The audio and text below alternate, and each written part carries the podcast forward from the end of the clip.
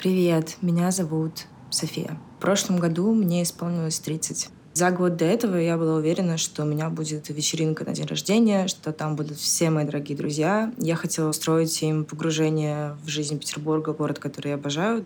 Также год назад я была супер счастлива, у меня были отношения. И я была уверена, что на 30-летие мы будем вместе. Но к тому моменту все мои друзья уже были кто где. В Петербурге почти никого не осталось. Они резко уехали из дома. Теперь мои друзья примерно в 15 странах. Любимый человек, к сожалению, разбил мне сердце. И, в общем, таким образом одно за другим из моей жизни ушло все, на что я привыкла опираться. Это дом, город, привычное окружение, возможность легко видеть друзей, проводить с ними время, план на будущее, отношения. Непонятно даже, как с одной такой потерей справляться. Не говоря уже о том, когда они идут таким большим э, неприятным пакетом. О, просто опт из потерь. Когда опоры одна с другой уходят, ты как будто вообще не понимаешь, куда тебе двигаться, на что действительно в этой ситуации ты можешь опереться. Первое, что я хочу сказать, что если ты сейчас это испытываешь, ты не один. И сейчас может казаться, что выхода вообще нет. Ты намного сильнее, чем ты думаешь. Когда внешние обстоятельства забирают нас что-то, нам кажется, что все, мы остались ни с чем абсолютно.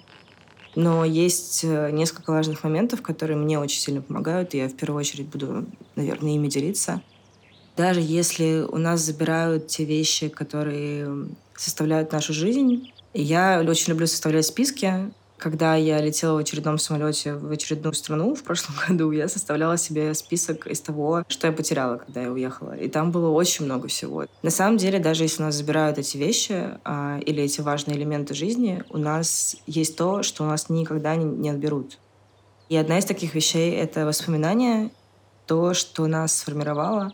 Может казаться, что мы такие потерянные ежики в тумане, на самом деле то, что у нас есть внутри нас, прекрасные воспоминания, детство, которое мы прожили, культурные пласты, которые нас окружали, это все остается с нами. Любовь к литературе, если она у вас есть, или к кино, или музыке, которая была именно с вами в течение вашей жизни, это все остается с вами.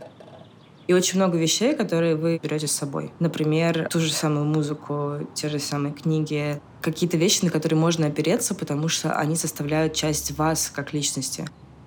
Неважно, имеют они напрямую отношение к стране, которую вы покинули, и насколько у вас с этим связка близкая. Важно только то, что это было в вашем прошлом, и по какой-то причине это было вам важно и нужно.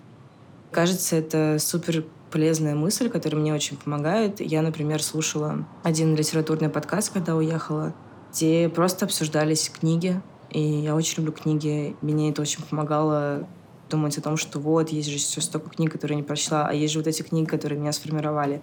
Я могу достать их в любом месте, даже если сейчас все порушилось и исчезло. Поверь, что просто сил больше, чем ты думаешь. То, что составляет тебя, оно никуда не уйдет. И если сейчас болезненно сосредотачиваться на каких-то воспоминаниях, наверняка есть те, которые дарят радость. И можно попробовать вспомнить. Есть воспоминания, которые просто радуют, и они никуда не денутся.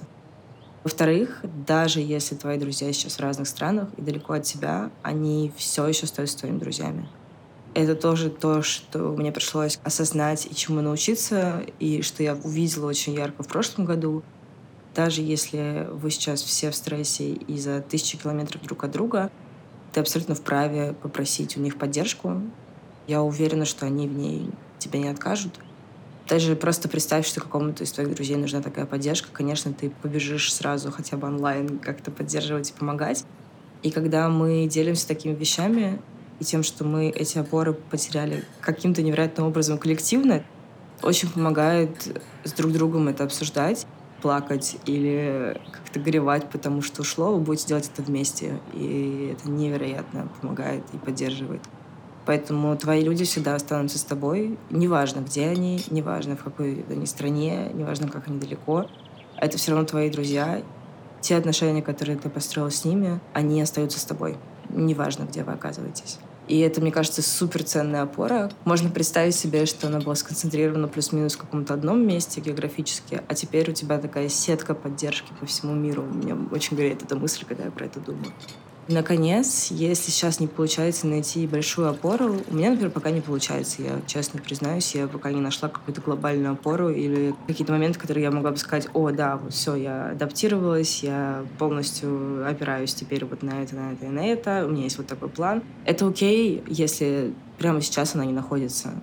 Очень сложно найти что-то новое, настолько же важное и основательное в жизни, потеряв эту опору до этого так быстро. Мне кажется, это долгий процесс, это похоже на какой-то фундамент нового здания, который нужно заложить, и где там, может быть, сейчас один столбик стоит, и хорошо, если он остался. Сейчас невозможно надолго планировать, и, наверное, мне, как человек, который очень любит планировать, и для которого одна из опор была возможность примерно представлять, что я буду делать в будущем. Если не получается эту большую опору найти, можно придумать краткосрочный план, потому что краткосрочный план буквально на сегодняшний день, э, на завтрашний день, максимум на неделю придумать возможно. Еще одна вещь, это, наверное, последнее, что я скажу, это попробуй находить радость в том, что доступно прямо сейчас.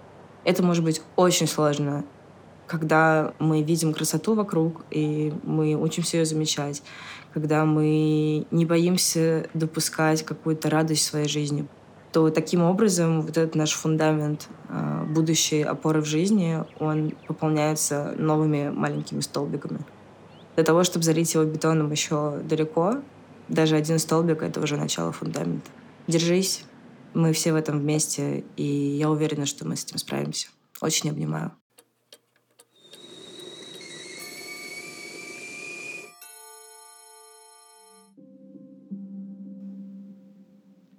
У каждого из нас есть что-то, что нам дорого. И тяжело, когда ты это теряешь.